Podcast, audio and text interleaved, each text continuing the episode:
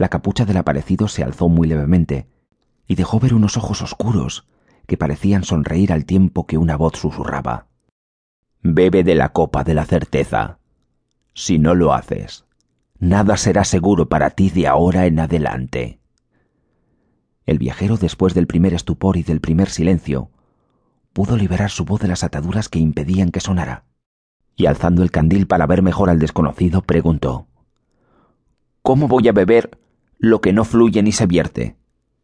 ¿Cómo podré beber lo que no sea agua, licor, néctar, elixir, brebaje ni ambrosía? En la copa, cada bola de cristal es una gota.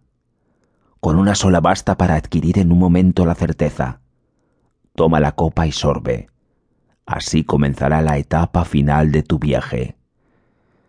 Nadie hasta ahora me ha explicado quién soy, ni a dónde voy, ni qué tengo que hacer para saberlo, pero ahora tú, misterioso aparecido, ser boscoso y claustral, eres el segundo en poco tiempo en darme un consejo definido, aunque también oscuro. ¿Deseas preguntar algo más antes de beber? Me gustaría preguntarte quién eres y por qué te presentas de este modo en mitad de mi camino, pero no lo haré porque lo tengo prohibido. Dame la copa de la certeza. El misterioso encapuchado se la entregó. El viajero errante la acercó a sus labios abiertos, tomó una bola con los dientes y la dejó deslizarse hacia la garganta por encima de su lengua impregnada de aromas vegetales.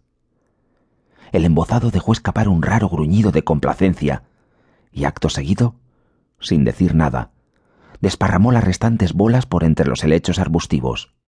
Perplejo el viajero preguntó ¿Por qué desperdicias de este modo las preciosas gotas de cristal?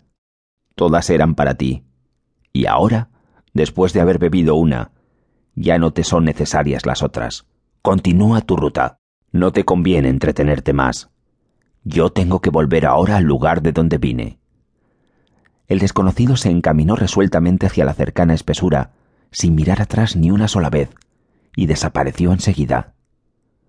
El viajero errante sintió la bola de cristal en su estómago. La notó caliente, casi viva. Aquella sensación lo impulsó a reemprender la marcha. Pronto el bosque volvió a bullir y agitarse como un crisol de acechos. Él conjeturó que estaba lleno de sombras, espectros y figuras que querían salirle al paso y hacerle donaciones y advertencias, y tal vez, algunos, acompañarlo en su camino. Pero no estaba seguro todavía no podía estarlo, de que no fueran delirios causados por su fiebre viajera, o emisarios que enviaba la locura. Leguas más adelante advirtió la inminencia de otro encuentro, y se preparó para afrontarlo. Quien fuese se había apostado dándole la espalda, en el impreciso sendero. Por la vaporosa textura de sus vestidos, adivinó que era una mujer, pero no supo si el perfume que aspiraba al acercarse venía de ella, de su cuerpo, o de las flores nocturnas que por todas partes le rodeaban. Su figura se confundía con la vegetación que caía en cascada desde las copas de los árboles gigantescos, ahora vagamente luminosos. Cuando el viajero errante extendió su brazo, hubiese podido ya tocarla. Pero ella se volvió. Una profusión de mariposas posadas en torno a su mirada, en sabio orden, formaba un bellísimo antifaz que rodeaba sus ojos. Los leves aleteos en armonía con el movimiento de los párpados, parecían formar parte de los signos vitales de la dama. El viajero advirtió enseguida que sus manos, largas y ágiles, barajaban misteriosos naipes. En el dorso de cada una de las cartas había una filigrana distinta, formada por hilillos de oro y plata.